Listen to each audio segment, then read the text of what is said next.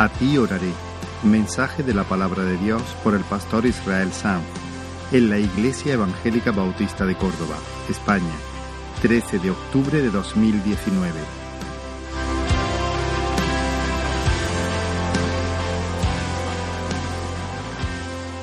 Quiero ahora sí invitaros a abrir la, la escritura en el Salmo 5 y vamos a leer solo los tres primeros versículos. Salmo 5. Y vamos a leer desde el versículo 1 hasta el versículo 3 incluido. Y dice la palabra del Señor, la palabra del Señor. Escucha, oh Jehová, mis palabras, considera mi gemir. Está atento a la voz de mi clamor, Rey mío y Dios mío, porque a ti oraré. Oh Jehová, de mañana oirás mi voz, de mañana me presentaré delante de ti y esperaré. Señor, ayúdanos ahora a abrir nuestro corazón a tu palabra. Ensánchalo tú, Señor. Disponnos para recibirla con fe, con mansedumbre. Haz tu obra en el nombre de Jesús, Señor. Mi intención no es entrar en todos los detalles, de hecho hay detalles preciosos en esta porción de la escritura que vamos a pasar por alto porque quiero ser especialmente sencillo y directo en esta mañana. Aquí tenemos a un hombre cargado. David es un hombre cargado. El salmista dice, considera mi gemir, está atento a la voz de mi clamor. Aquí tenemos un hombre con un clamor en su garganta y con un gemir en su pecho. Un hombre cargado Ahora, no necesitamos saber exactamente cuáles son las angustias que amenazan con aplastar a David. No, no, no, no es necesario que las sepamos, qué le está pasando a él, pero sí es necesario que entendamos cómo él responde ante las dificultades de la vida, ante un momento en el que la angustia está llenando su corazón. Aquí tenemos delante de nosotros un hombre que sabe lo que hay que hacer. Yo recuerdo uno de los momentos peores de mi vida, lo recuerdo por lo menos así. Ah, fue un día, no recuerdo qué edad tenía yo, pero era bastante pequeño, no sé, 12 eh, años por ahí, pero puedo confundirme, no lo recuerdo bien. Estábamos en Fuengirola en el mes de agosto, pasando las vacaciones, y estábamos jugando unos cuantos, mis hermanos y otros niños, si no recuerdo mal. Eh, Estábamos jugando en la puerta de la casita que habíamos alquilado para esas semanas, para esos días. Y de repente mi hermano chico, mi hermano Emanuel, no sé de qué manera, se cayó. Y cuando se levantó, todo él estaba llorando, pero no le salía la voz. Estaba traspuesto. ¿no? Esas veces que uno quiere arrancar a llorar, pero no arranca, no arrancaba y no arrancaba y no arrancaba, y más, y más. Emma, Emma. Y no arrancaba y no arrancaba y empezó a ponerse morado el niño, ya lo metieron para la casa y yo recuerdo ese momento, yo andaba por allí, corría por allí como un pollo, como un pollo sin cabeza. Entraba, salía de la casa, decía algo, gritaba, volvía a entrar, salía, miraba a uno, miraba a otro, me iba a la calle, volvía a entrar a la casa no sabía qué hacer, era como si quisiera hacer todas las cosas en un solo instante, todas las cosas en un, en un, mismo tiempo, como si por mi actividad frenética y desquiciada yo fuese a solucionar algo, fuese a ayudarle a mi hermano a respirar y a, llorar con normalidad. No sé, yo recuerdo que aquellos segundos, porque fueron segundos, me parecieron eternos, como que no terminaba, como si todo se hubiera detenido. Y luego desde la calle, creo, porque, claro, toda esa imagen la tengo, recuerdo el hecho, pero todo es muy confuso, porque yo empecé a moverme totalmente desquiciado. Recuerdo que le escuché llorar y arrancó. En ese momento también yo me puse a llorar y a llorar y a llorar y a llorar y a llorar y a llorar, como si las lágrimas, bueno, en realidad las lágrimas me ayudaron a achicar el diluvio de temores y de, y de, y de emociones que se habían desatado dentro de mí. Ah, yo no sé lo que hicieron los demás, pero yo, Yo parecía un loco allí. ¿Nos parece que en ocasiones somos así ante las situaciones difíciles de la vida? Cuando la angustia invade nuestro corazón, cuando tenemos que enfrentar algo ante lo que sentimos que no hacemos pie, que no tenemos el control. Nos agitamos, entramos en una dinámica de idas, de venidas sin sentido, corriendo en todas direcciones como un pollo sin cabeza. Nos ponemos nerviosos en nuestra ansiedad, salimos, entramos, contratamos, luchamos, hablamos, telefoneamos. Pero David era un hombre curtido de Dios. Y bajo la presión él sabía lo que había que hacer. No sale de la casa para llamar a todas las puertas. Su resolución es simple. A ti oraré. A ti oraré. ¿Lo has visto en tu texto? Porque a ti oraré. A ti oraré. Un poquito más adelante dice, me presentaré delante de ti. A ti oraré, me presentaré delante de ti. Una traducción literal de esta última frase sería, delante de, ti pondré en orden mi oración. Eso sería más literal eh, la traducción del hebreo en este texto. Incluso más literal todavía, pondré en hilera mis clamores, pondré en hilera mi oración delante de ti. Dispondré mis peticiones. Dispondré mis, peticiones como el sacerdote dispone el sacrificio sobre el altar. Es la misma palabra que se usa también para la eh, preparación o la disposición de los panes de la proposición en el tabernáculo o en el templo. Lo que David está diciendo es, me voy a presentar delante de ti y allí voy a disponer mis clamores, mi oración. Voy a poner mis clamores como se pone una flecha sobre el arco de la oración y la voy a disparar a ti. Mira por un momento la reprensión del apóstol Santiago a los lectores de su carta. Él les dice, codiciáis y no tenéis. Matáis y ardéis de envidia y no podéis alcanzar. Combatís y lucháis, pero no tenéis lo que deseáis porque no pedís. Así que no tenéis cosas que podríais tener. No tenéis cosas que Dios quiere que tengáis. Estáis viviendo con carencias y carencias importantes porque en lugar de doblar las rodillas y poner en hilera vuestras peticiones y presentaros delante del Señor Salís a la calle a afanaros de mil maneras para resolver vosotros vuestros conflictos y vuestras situaciones con el poder de vuestros bracitos. Si oraseis, tendríais. Pero porque no oráis, os quedáis sin ello. Y echáis mano de vuestro ingenio y echáis mano de vuestras armas.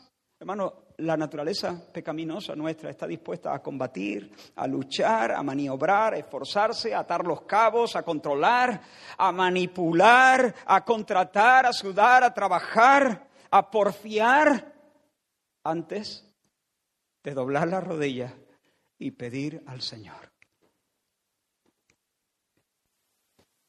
Pero en esta mañana yo quiero decirte con todo el respeto Quiero decirnos con todo el respeto, Iglesia del Señor, no tienes que andar como loca, como un pollo sin cabeza, desquiciado, en una actividad frenética. Tienes un Dios. Levántate en esta mañana como David y di, porque a ti oraré. A ti oraré. Alzaré mis ojos a los montes. ¿De dónde vendrá mi socorro? Mi socorro viene de Jehová el Señor ¿Quién es ese? ¿Cómo que quién es ese? El que hizo los cielos y la tierra. Nuestro Dios no es un Dios de juguete, enclenque, pequeño, distraído, impotente.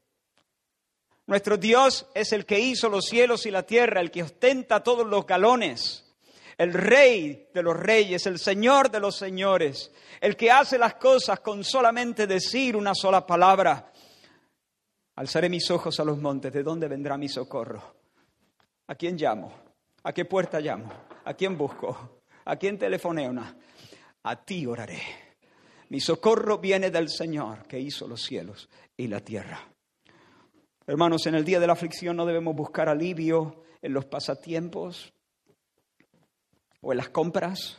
Personas que intentan buscar alivio en las compras, viajes, comidas, diversiones, incluso aunque sean compras y diversiones y compañías legítimas y buenas. Pero cuando se convierten en un sustituto de Dios, cuando se convierten en el manantial en el que queremos buscar alivio, nos destrozan, nos empobrecen, nos, nos matan. Las temporadas de angustia deben ser temporadas de oración. Y si hay alguien aquí que tiene un clamor en su garganta y gemido en su pecho, yo te llamo, hermano hermana, a que haga la misma resolución, digas al Señor, a ti oraré delante de ti presentaré o dispondré mis peticiones. Señor, no voy a salir corriendo buscando calmar la ansiedad en el frigorífico, ni me voy a esconder debajo de la sábana para que pase el día cuanto antes y llegue de nuevo la noche y no verá nadie y que nadie me hable, ni, exigirá que los demás, ni exigiré que los demás sean mi paño de lágrimas. No está mal la amistad, no está mal el compañerismo. El Señor nos provee de amigos que caminan junto a nosotros en algunos momentos difíciles de la vida, pero también el Señor en su providencia a veces nos los retira para que aprendamos no a confiar en la gente. Y ahí vamos buscando desesperadamente un oído que nos escuche y alguien que nos escuche para, para, para, derramar sobre él nuestra frustración y nuestra queja. Y no lo encontramos, Señor. No voy a salir corriendo al frigorífico a intentar calmar y anestesiar mi dolor comiendo pasteles o lo que sea. No voy a, a buscar llamar a uno llamar a otro. No voy a intentar controlar a nadie. Voy a poner mis clamores en el arco de la oración y los voy a lanzar hacia el trono de tu gracia. A ti oraré. Hermano, ora al Señor. No te fatigues en el valle de la vida intentando hacer por ti mismo lo que Dios nunca pensó que, que tuvieras que hacer por ti mismo, porque vas a terminar cansado, exhausto, jadeante, con las manos vacías. Quiero hacer una pregunta. ¿Reconoce que en ocasiones te ves un poco desquiciado, reconoces que a veces tu trajín es una especie de anestesia contra la ansiedad. En aquel momento, para mí fue moverme, entrar, salir, correr, gritar, volver a entrar, volver a salir. Yo no estaba haciendo nada en realidad, pero de alguna forma eso, bueno, sé que es una respuesta natural, pero, pero creo que, que, eso de alguna manera intentaba mitigar la angustia que yo estaba sintiendo en ese momento. ¿No, ¿No, te parece que a veces vivimos en un, en un estrés que no es más que la manera de expresar nuestra falta de fe y de confianza en el Señor? La Biblia nos dice, por medio del apóstol Pablo en Filipenses capítulo 4, por nada estéis afanosos. Escucha bien este texto. Por nada, por nada, por nada estéis afanosos, sino sean conocidas vuestras peticiones delante de Dios en toda oración y ruego con acción de gracias. ¿No es esto lo que está diciendo David? Hay un clamor, hay un gemido, pero a ti oraré. Ordenaré mis peticiones y las colocaré delante de tu cara. Y dice el apóstol Pablo, sigue diciendo en el versículo 7, y la paz de Dios, que sobrepasa todo entendimiento, guardará vuestros corazones y vuestros pensamientos en Cristo Jesús. Torre fuerte es el nombre del Señor. A él correrá el justo y será levantado. Torre inexpugnable es el nombre del Señor. A ella corren los justos y se ponen a salvo. Así que en primer lugar, ora al Señor. Dile a Dios, Señor, esta será mi, resolución en medio del conflicto presente. Suelto las armas, dejo de correr a ti oraré. En segundo lugar, hermanos, quiero que notes que David no solamente resuelve buscar al Señor, sino hacerlo cuando raye el alba. De mañana oirás mi voz. Es decir, en cuanto, en cuanto amanezca y se active mi cuerpo, acudiré a ti. ¿Por qué? ¿Acaso las horas de la mañana son más santas? ¿Es que Dios se acerca por las mañanas como los animales se acercan al río? ¿Está más accesible Dios por la mañana? Hay ciertas horas del día donde Dios está a menor distancia y puede escuchar con más facilidad nuestro clamor. ¿Es eso? Por supuesto, no. ¿O acaso es que las oraciones a horas intempestivas horas chungas, horas difíciles, son más meritorias. Es decir, Dios dice, bueno, está orando de madrugada, este hay que responderle porque eso tiene mucho mérito. Cuidado con esto, ¿eh? Cuidado con esto, cuidado con esto. Porque a veces ese tipo de pensamiento está metido en nuestro estuétano. Y pensamos que nos ganamos el favor de Dios a base de nuestro sacrificio y que no lo hemos ganado a pulso y hemos pagado el precio. Hermanos, la vida cristiana es pura gracia. Gracia sobre gracia, sobre gracia, sobre gracia. El único que ha pagado el precio eh, eh, eh, es el Señor Jesús. No es así. No es porque las horas en la madrugada tienen más mérito y valen doble y te dan puntos extra. No es eso. El que ora por la madrugada o el que ora temprano o el que se anticipa al alba es porque tiene un estado de corazón. Su, su alma está en una condición que le exige hacer eso. Y Dios responde no a la no, no en base al horario donde sitúa su clamor. Dios responde a la condición del alma que ha llevado a esa persona a orar de madrugada, que es diferente. Ahora, hermanos. No, no es porque las oraciones por la mañana o por la noche tengan más mérito, y tampoco es que Dios está más cercano a ciertas horas del día. Pero quiero hacerte una pregunta. ¿Qué es lo que comunica una persona que procede de esta manera? ¿Qué dice, sin palabras, un hombre o una mujer que usa sus primeras fuerzas para orar? ¿Qué podemos decir de una persona que clama, como en el Salmo 119, me anticipé al alba y clamé? ¿Qué podemos decir de alguien así? ¿Qué podemos intuir de esa persona? Intuimos que esa persona desde lo más profundo de su ser está diciendo Dios es primero. Intuimos que para una persona así Dios no es una alternativa, Dios no es un plan B, no acude al Señor cuando otros pasos le han sido cortados. La oración no es lo que hace cuando todo falla. La oración es lo primero que hace. Allí está su corazón. Dios no es el plan B, Dios es el único plan. Y acude pronto a Él, acude con diligencia a Él. Y por otra parte, hermanos, esta expresión comunica humildad. Humildad. En primer lugar, dar la prioridad a Dios. Dios es primero. Pero en segundo lugar, comunica humildad. Hermano, la persona que se da prisa por presentarse delante de Dios y armar su oración, como la flecha en el arco.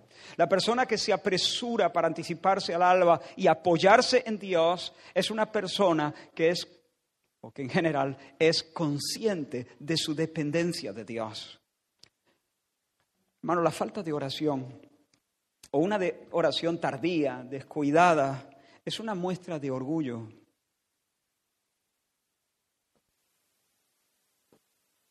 Tal cual. Sé que no es agradable escucharlo, pero la falta de oración en un cristiano, una de dos, o es una muestra de claro orgullo, o es una muestra de incredulidad, o en tercer lugar, es una muestra de las dos cosas.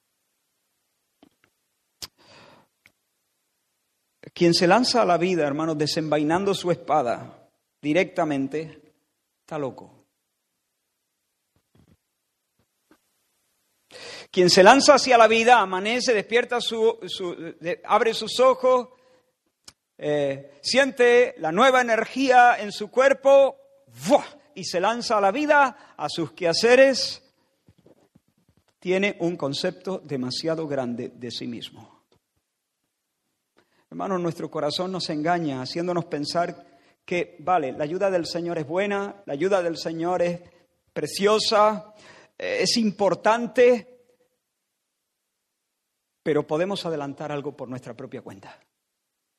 hermano, ningún cristiano con dos dedos de frente se atreverá a declarar algo así. Ningún cristiano va a decir, no, no, no, la ayuda del Señor es importante, pero yo por mí mismo puedo adelantar bastantes cosas. Más o menos me voy apañando. Ningún cristiano va a decir eso. Le rechina en los oídos a un cristiano que conozca mínimamente su Biblia. Pero en el fondo, no es lo que confesamos. Su credo puede ser ortodoxo, su confesión puede ser correcta, pero en el fondo, lo que en la práctica está diciendo, lo que en realidad está expresando, cuando se lanza a la vida sin haber puesto en hilera sus clamores delante de Dios, es la ayuda de Dios es valiosísima, pero no imprescindible. Yo me las puedo aviar y algo adelantaré. Y eso es orgullo del bueno, es decir, malo.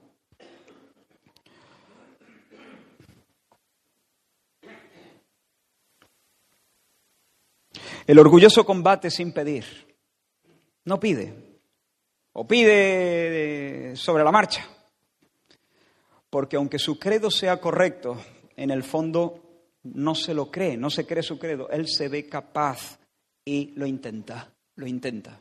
Se ve capaz y lo intenta. Pero el humilde sabe que sin Dios todo está perdido. El que es humilde verdaderamente, bíblicamente, reconoce que si el Señor no nos da visión, si el Señor no nos concede la gracia de ver, simplemente la gracia de ver las cosas como son, Podemos desenvainar la espada por la mañana y a la mitad del día, exhaustos y avergonzados, descubrir que los gigantes con los que hemos estado peleando no son gigantes, sino molinos. Nos hemos batido en duelo, en batallas totalmente perdidas y sin sentido. El que es humilde no se fía de sí mismo, sabe que depende absolutamente de Dios. Necesita poner en, en, hilera sus peticiones delante del Señor para que el Señor le ayude a ver las cosas como realmente las cosas son. No sea que luego salga a la vida a perder el tiempo y las fuerzas y las oportunidades. Tenemos que reconocer, hermanos, que a veces hay orgullo camuflado detrás de las prácticas normales de nuestra vida. Y quiera Dios convencernos y romperlo hoy. Quiera Dios vencernos para que nosotros ganemos. Quiera, quiera Dios aplastar nuestro orgullo para que nosotros salgamos ganando. La mejor oración que puedas hacer esta mañana es, Señor, salte con la tuya, revienta mi orgullo. Señor, que yo no me lance a la vida pensando que soy un campeón o que puedo algo. Señor, dame una verdadera humildad para venir todos los días a poner en hilera y ordenar delante de ti mis clamores. porque estoy en medio de un lugar donde no hago pie y te necesito. Sin ti todo está perdido. Aquel que ha comprendido su bancarrota, hermano, sabe que es el Señor el que concede la victoria. Y si el Señor no concede la victoria, Él puede alistar su caballo y, armarse y tomar su lanza y arremeter contra cualquier cosa. Sin el favor del cielo, la derrota es segura. Aún las victorias aparentes serán aparentes. Aún las victorias, humanamente hablando, nos harán mal y serán a la postre una derrota. ¿Se entiende eso? El que conoce su pobreza, el que sabe que sus bolsillos están vacíos, el que sabe que sus bolsillos están vacíos, despierta para mirar la mano de su Señor, como los siervos miran la mano de sus señores. Hasta que el Señor la abre y nos dota y nos enriquece. Dile al Señor en esta mañana, Señor, yo quiero buscarte de mañana. Quiero buscarte con un corazón humilde de verdad. Quiero cultivar un corazón dependiente. Házmelo ver. Házmelo ver. Quiero darte la prioridad en mi vida. Señor, sin ti no puedo. No puedo, no sé. Señor, sin ti la voy a liar. Señor, sin ti abro la boca y sube el pan. Señor, sin ti me muevo y me hundo. Estoy en arena movediza. Me conviene estarme quieto y contemplar la salvación del Señor, porque cualquier movimiento que yo haga va en mi contra.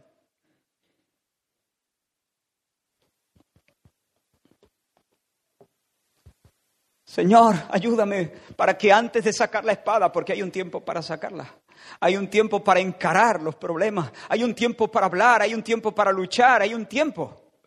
Pero antes de sacar mi espada, Señor, oirás mi voz de mañana. De mañana me presentaré delante de ti. Y sabéis que yo en varias ocasiones he dicho que no es la hora del día, realmente creo que no tengo no tengo el respaldo bíblico para atar vuestras conciencias y exigiros en el nombre del Señor que oréis por la mañana, porque hemos dicho que lo suyo es darle prioridad al Señor, pero quizá para algunos signifique eh, pasar horas de la noche orando, no lo sé. No tiene por qué ser por la mañana. Pero hermanos, hay demasiados versículos que hablan de esta práctica.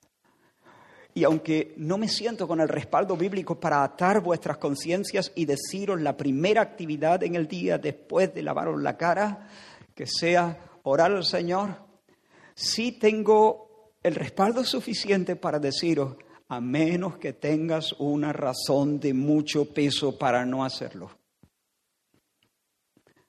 Creo que deberías buscar al Señor por la mañana antes de encarar el día.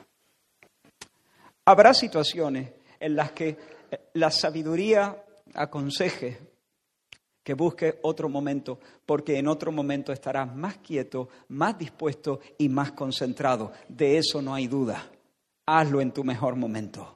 De tal manera que tu vida de oración refleje que la prioridad es Dios. Pero creo que hay mucha sabiduría con comenzar el día de esa forma. Y si, aunque la mañana no sea ese momento más quieto donde tú puedas derramar tu corazón delante del Señor, aunque sea un pequeño tiempo, un pequeño espacio, unos, unos minutos antes de encarar, yo creo que, que, que aunque tu tiempo de oración lo ubiques en otro momento del día, deberías buscar eso, tener ese, aunque sea pequeño espacio para encontrarte con el Señor. En tercer lugar, el salmista dice, esperaré. En primer lugar, oraré a ti.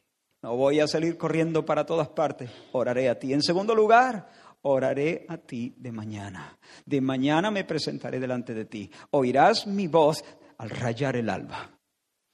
En tercer lugar, esperaré.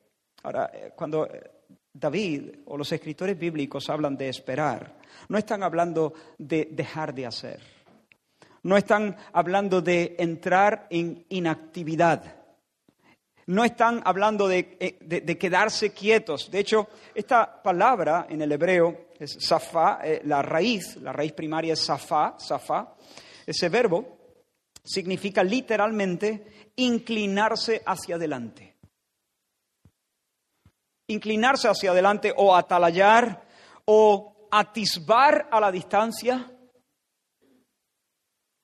vigilar, aguardar observar con expectativa. Eso es lo que quiere decir.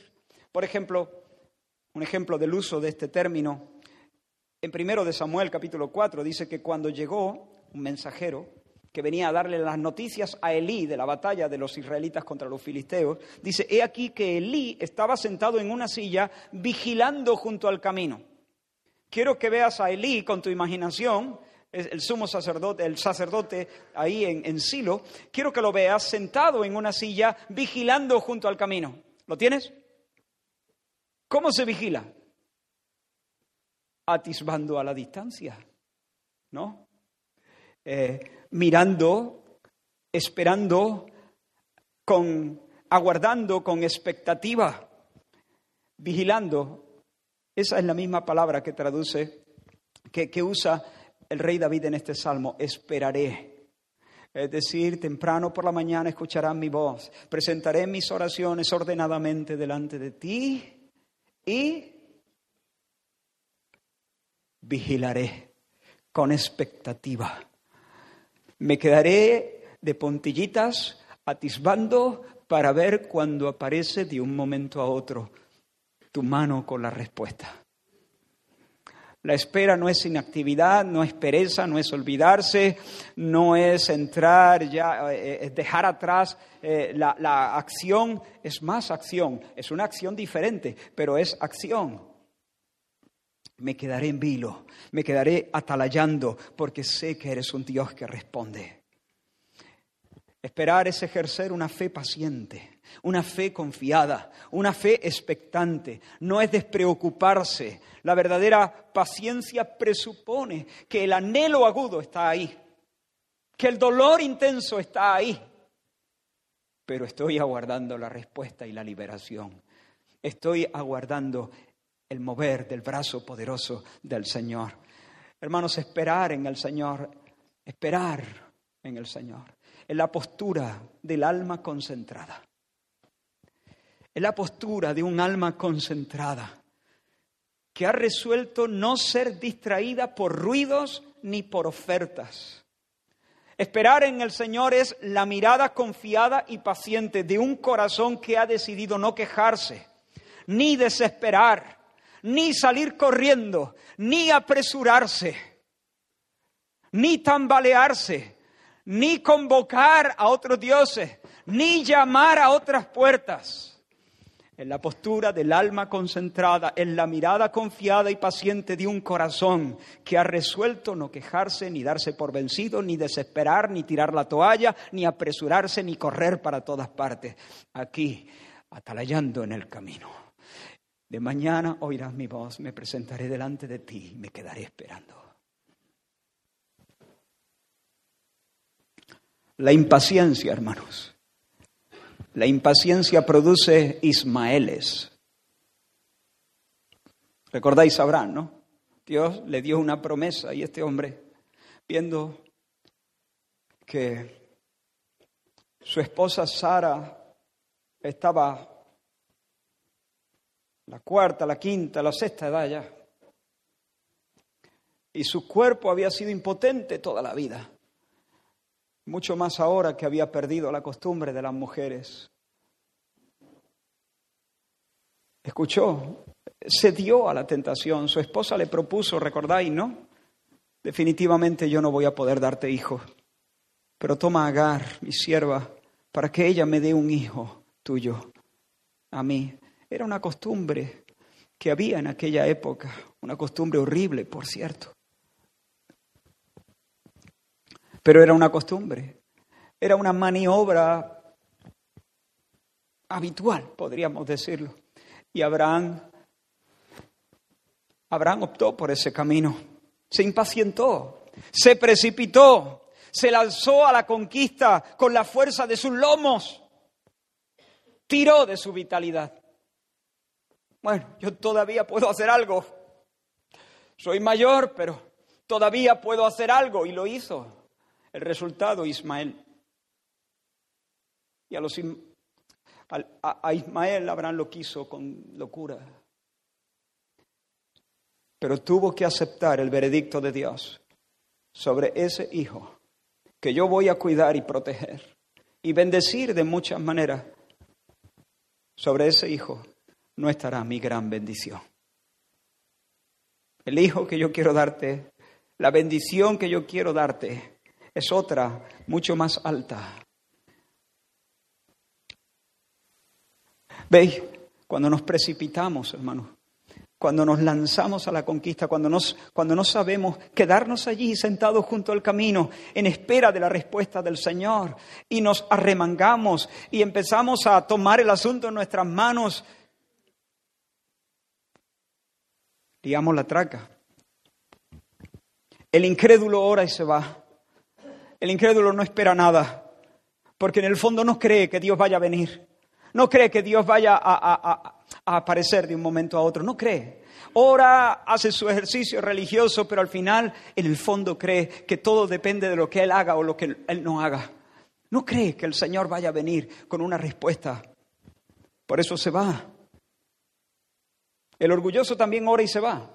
Lo del orgulloso es diferente, porque para él la oración es, un fin en sí mismo. Se presenta ante Dios satisfecho, eh, de haberse presentado tan temprano y luego se va. Se va sin esperar nada más, porque ya tiene lo que quería. Quería impresionar a Dios, quería impresionar a su prójimo, quería demostrarse a sí mismo su piedad, quería demostrarse a sí mismo que puede estar a la altura de sus héroes espirituales, que puede emularlos, que también puede orar como George Mueller. Y por lo tanto se va a su casa satisfecho, lo ha hecho, lo ha conseguido, no espera nada más. Ni el incrédulo espera, ni el orgulloso espera. Pero el humilde y el que cree en el Señor levanta su voz, la dirige al cielo por la mañana y se queda esperando. Porque orar no es un fin en sí mismo. Él quiere ver el rostro de Dios y la mano de Dios. Y cuando ha orado, no, no asume que ha conseguido nada. No asume que tiene ningún mérito. Y no estará satisfecho hasta que vea el rostro y la mano del Señor. Pero es que al mismo tiempo sabe que el Señor está cercano a los que le invocan, a los que le invocan de veras, que el Señor no oculta su rostro de los que claman por Él. Hermanos, la oración verdadera dista mucho de ser una experiencia autocentrada. Yo desafío a esperar en el Señor, a perseverar esperando en el Señor. ¿Y cómo se persevera?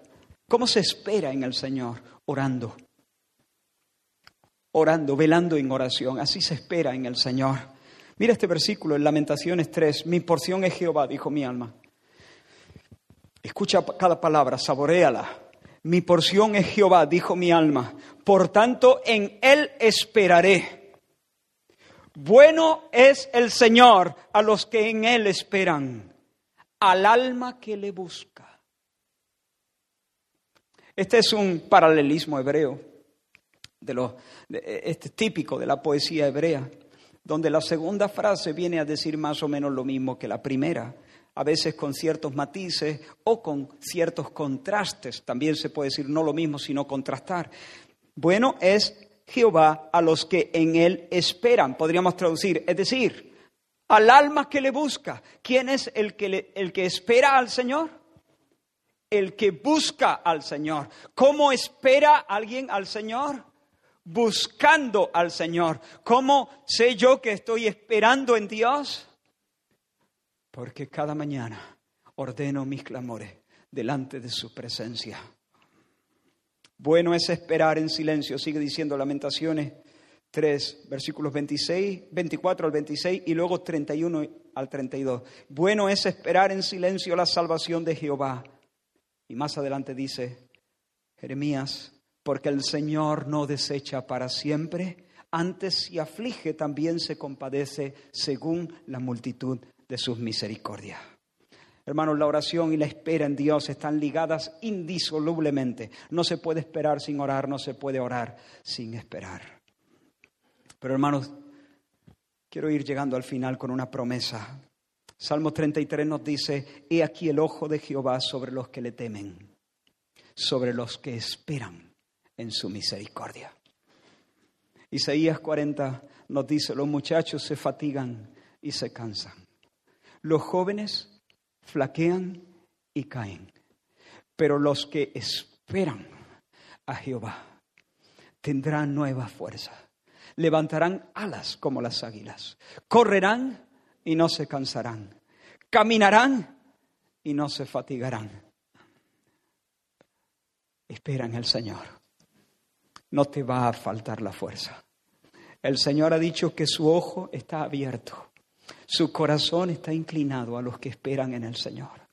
Si tú detienes tu marcha frenética, si tú dejas todo el trajín y la angustia correteando sin sentido hacia ninguna parte, si tú te detienes y esperas y te quedas quieto y ordenas tu clamor delante del Señor, y eres diligente en tu súplica y priorizas al Señor y al rayar el alma el alba levantas tu clamor delante del Señor, el Señor te va a sonreír y aunque tardare él te dará su respuesta y no te va a faltar la fuerza y no vas a quedar en vergüenza y no vas a quedar humillado.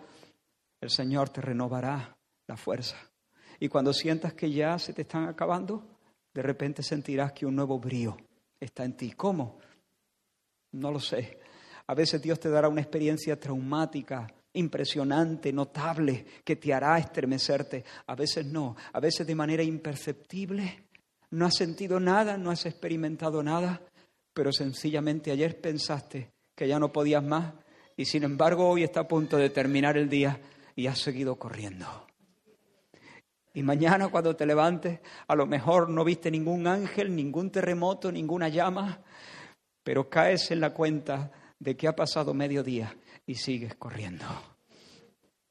Y el Señor renueva tu fuerza y te da un nuevo aliento. Bendito sea su nombre, porque Él ha dicho que Él estará con aquellos que le esperan, los que esperan en el Señor. Los impacientes tendrán muchos Ismaeles que le darán muchos dolores de cabeza. Los que desesperan tendrán dolor y tristeza, una tristeza fea en sus corazones, pero los que esperan en el Señor cantarán, renovarán su fuerza, caminarán sin cansarse. Ahora termino. El salmista dice, no lo hemos leído, pero en el versículo 4, si tienes el texto delante, él dice, porque tú no eres un Dios que se complace en la maldad, el malo no habitará junto a ti. El malo, dejadme el malo no habitará junto a ti. Y en el versículo siguiente se nos dice, destruirás, perdón, sí, sí, el, el versículo 5, los insensatos no estarán delante de tus ojos, aborreces a todos los que hacen iniquidad. Así que aquí se nos describe a un Dios que aborrece a los que hacen iniquidad y delante de Él no pueden estar los malos. Los malos no habitarán junto a ti. Mi pregunta es esta. Entonces, ¿quiere decir esto que David es bueno? Porque él dice que él va a presentarse delante de Dios y quedarse esperando el favor del Señor. Pero ¿quién te crees que eres, David? Dices que el malo no puede habitar delante de Dios y que Él aborrece a los que hacen iniquidad. Sin embargo, acabas de decir que tú te presentarás delante de Dios, que delante de Él alzarás su voz y Dios te va a oír, y que tú te vas a quedar esperando porque sabes que Dios va a traer una respuesta favorable, sus misericordias van a estar contigo. ¿Quién te crees que eres, David? ¿Acaso tú eres bueno? ¿Acaso no sabes que no hay justo ni aun uno? ¿Es que acaso no has pecado? No, David sabe muy bien que él es un pecador y que ha pecado. Y que si el Señor mirase y contase los pecados, él no podría estar de pie. Pero mira cómo sigue diciendo el versículo 7, mas yo, ¿qué dice? Por la abundancia de qué? ¿De mi justicia? No, de tu misericordia. Entraré en tu casa, adoraré hacia tu santo templo en tu temor. Bendito sea el nombre del Señor. Bendito sea el nombre del Señor. La abundancia de tu misericordia. Y hermanos, quiero terminar volviendo a invitaros a mirar, a considerar la abundancia de su misericordia. Ninguno de nosotros puede orar por sí mismo. Ninguno de nosotros podría estar delante, de pie delante del Señor y prevalecer. No tenemos derecho alguno a levantar nuestro clamor delante de Dios y esperar mucho menos su favor. Ninguno. Está, ninguno tenemos la talla ni, ni, ni, hemos hecho eh, mérito para ganarnos eso. Pero el Señor nos lo regala en base a la obra perfecta, preciosa del Señor Jesucristo. Jesús, Dios hecho hombre, encarnado como el Hijo del Hombre, como nuestro hermano, como nuestro Hijo y nuestro hermano, viviendo la vida en representación nuestra. Él vivió la vida que nosotros no éramos capaces de vivir. Teníamos que vivirla, pero no podíamos vivirla pero Él la vivió en nuestro lugar. De forma vicaria, Él cumplió toda la ley. Él sí ganó el derecho para estar en el monte del Señor. Él sí se ganó el derecho para estar en la casa del Señor. Él sí se ganó el derecho para orar y, obtener la respuesta y el beso del cielo. Alzado puertas vuestras cabezas y entrará el Rey de Gloria. ¿Quién es ese Rey de Gloria? Jehová de los ejércitos. Él es el Rey de la Gloria. Me impacta este salmo, porque ahí está hablando de subir al monte de Dios. ¿Quién subirá al monte del Señor? ¿Quién habitará en medio de las llamas eternas? Hermanos, el monte de Dios, el lugar de la habitación de Dios, es el lugar de salvación, es el lugar de satisfacción, es el único lugar de alegría, donde podemos encontrar descanso, donde podemos realmente soltar para siempre nuestras armas y recrearnos. Ese es el lugar de la felicidad ese es el lugar del verdadero progreso. Oh, si pudiéramos estar en la presencia de Dios, si pudiéramos conversar con Él, pasear con Él, abrazarnos a Él, experimentarle a Él, vivir en Él, danzar en amor con el Dios Trino. Eso, eso es lo que añoramos, eso es lo que ansiamos. Vivir en el monte de Dios, en la casa de Dios, bajo la luz de la sonrisa de Dios. El problema es que es, Él es fuego. Y nosotros somos polillas. La polilla necesita estar allí. Pero ¿cómo puede acercarse? Si ponemos un pie en ese monte, somos hombres muertos. ¿Quién subirá al monte del Señor? Esa es mi gran necesidad. Y sin embargo, esa es mi más grande amenaza. Necesito estar allí porque me falta el aire si no estoy allí. Soy un extranjero, soy un pez fuera del agua, soy un chivo en un garaje. Yo no he sido creado para vivir en este destierro. Yo pertenezco allí, pertenezco a Dios, Él me hizo a su imagen. Tengo que estar en el monte de Jehová, pero si pongo un pie en el monte de Jehová estoy frito, porque Él es fuego consumidor. No puedo orar, no puedo sostenerme en su presencia cargado con mis pecados. El limpio de mano, dice el puro de corazón, el que no ha elevado su alma a cosa vana, ni ha jurado con engaño. Ese, ese podrá morar con Dios, ese podrá habitar en la casa, en el monte de Dios, ese podrá disfrutar de todas las bendiciones aparejadas a la amistad con Dios. Pero ¿quién es? ¿Quién es ese? Silencio, no hay nadie.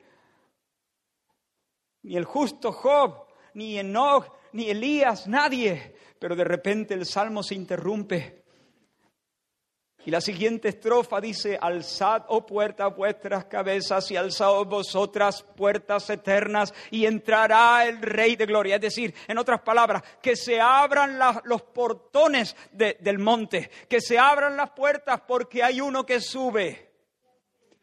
Uno que sí es limpio de mano, puro de corazón, uno que nunca elevó su alma a los ídolos, ni le tiró besitos a los ídolos, uno que nunca juró con engaño, el puro, el limpio. Hay uno que sí tiene el derecho no solo a poner su pie en el monte, sino a habitar en el monte del Señor. Abrid, alzados oh puertas vuestras cabezas, y alzaos vosotras puertas eternas, y entrará el Rey de Gloria. ¿Quién es ese Rey de Gloria?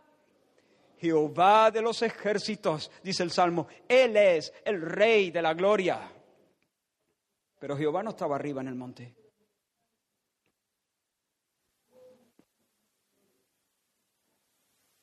¿Jehová estaba arriba en el monte o está abajo? ¿Jehová está en el monte o viene subiendo? ¿Quién morará en el monte con Jehová? Que se abran las puertas, que sube Jehová. ¿Qué está pasando aquí? Oh, hermanos, porque el, limpio de manos, el de corazón puro,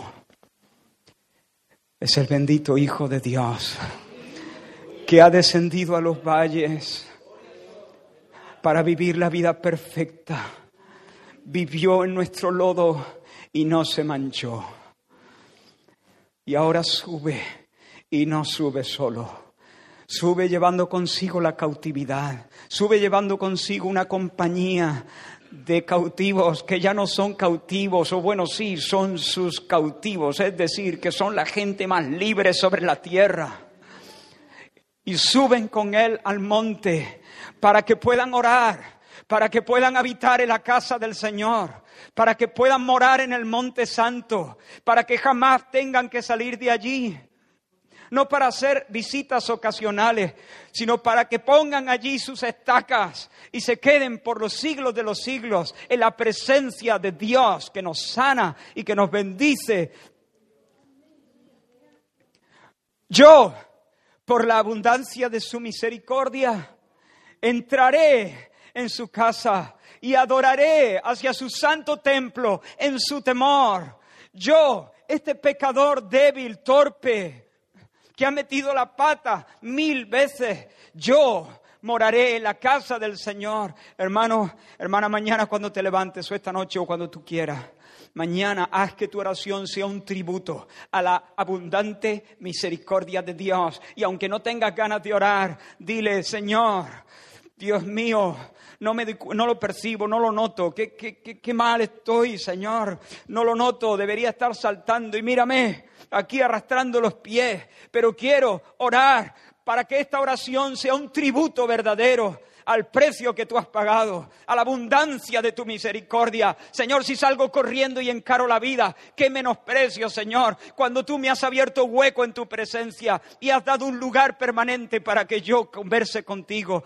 No quiero pasar, no quiero menospreciar tu abundante misericordia. Quiero levantar un tributo a tu misericordia y aunque no me arda el corazón, yo quiero orar delante de ti con toda sinceridad, Señor, va por ti, Señor, para honrar el sacrificio que Cristo hizo. Para mí es gratis, para ti no lo fue. No lo fue, Señor, no fue gratis. Costó mucho que yo pueda orar, por lo tanto oraré. Oraré. Y en cada oración te rendiré un tributo a la abundancia de tu misericordia. Hermanos, termino aquí. Ora. No salgas corriendo, ora. Iglesia del Señor, ora. Tenemos que aprender a orar al Señor. Hermano, no estoy de broma. Tenemos que aprender a orar al Señor, aprender a esperar en el Señor, aprender a prevalecer con Dios. Tenemos que aprender a orar. Yo tengo que aprender a orar, tú tienes que aprender a orar. Vamos, hermanos, el Señor está con nosotros. Él está con nosotros. El Señor va a estar con nosotros. No te canses, no te desanimes, levántate otra vez. Levántate otra vez. Lo he intentado mil veces, mil una. Otra vez. El Señor va a estar con nosotros. Ora a lo de mañana. Pon al Señor primero. No te lances contra los molinos, te vas a estrellar. Ora. Ordena tu causa. Ordena tu petición delante del Señor y quédate esperando. Quédate esperando Sé humilde, no puedes hacer nada sin la ayuda del Señor. Sé creyente, no te vaya. Espera, vigila, atalaya. No te duerme, no parpadee. Espera, porque la bendición del Señor viene. Apóyate en la misericordia del Señor. Alguien que ha hecho, ha removido el cielo y la tierra para que tú puedas orar. Ahora no te va a dejar orando sin respuesta, ¿no? ¿A ti qué te parece eso? Alguien que ha hecho todo lo que ha hecho para que nosotros podamos tener conversación con Dios, comunión con Dios. Él va a estar pronto cercano a los que le buscan de veras. Gracias, Señor. Gracias, Señor, por tu palabra. Perdona, Señor, nuestra inconstancia. Perdona nuestro orgullo. Reconocemos, Señor, que demasiadas veces nos creemos capaces de algo cuando es mentira. Sí, somos capaces de hacer algo, pero nada, nada, Señor, como debería ser hecho. Por eso, Señor, nos confesamos dependientes absolutamente de ti, Señor. Solo tú, Señor, eres nuestra salvación, solo tú eres nuestra roca, solo en ti esperaremos. Ayuda a tu pueblo, a mis hermanos y a mí, a orar. Que haya oración en estas semanas, Señor, en estos meses, que haya oración en las casas, que haya oración en los las habitaciones, Señor, cerrada la puerta. Que haya oración en el camino. Que haya oración por el día y por la noche. Que haya oración, Señor. Que no se apague la lumbre en nuestro corazón, la llama en nuestro corazón. Despiértanos, Señor. Derrama sobre tu pueblo y sobre esta congregación concreta un espíritu de súplica y de oración. Enséñanos, Señor. Amén. Amén. Que el Señor os bendiga, hermanos ojos en Cristo, tan lleno de gracia y amor. Y lo te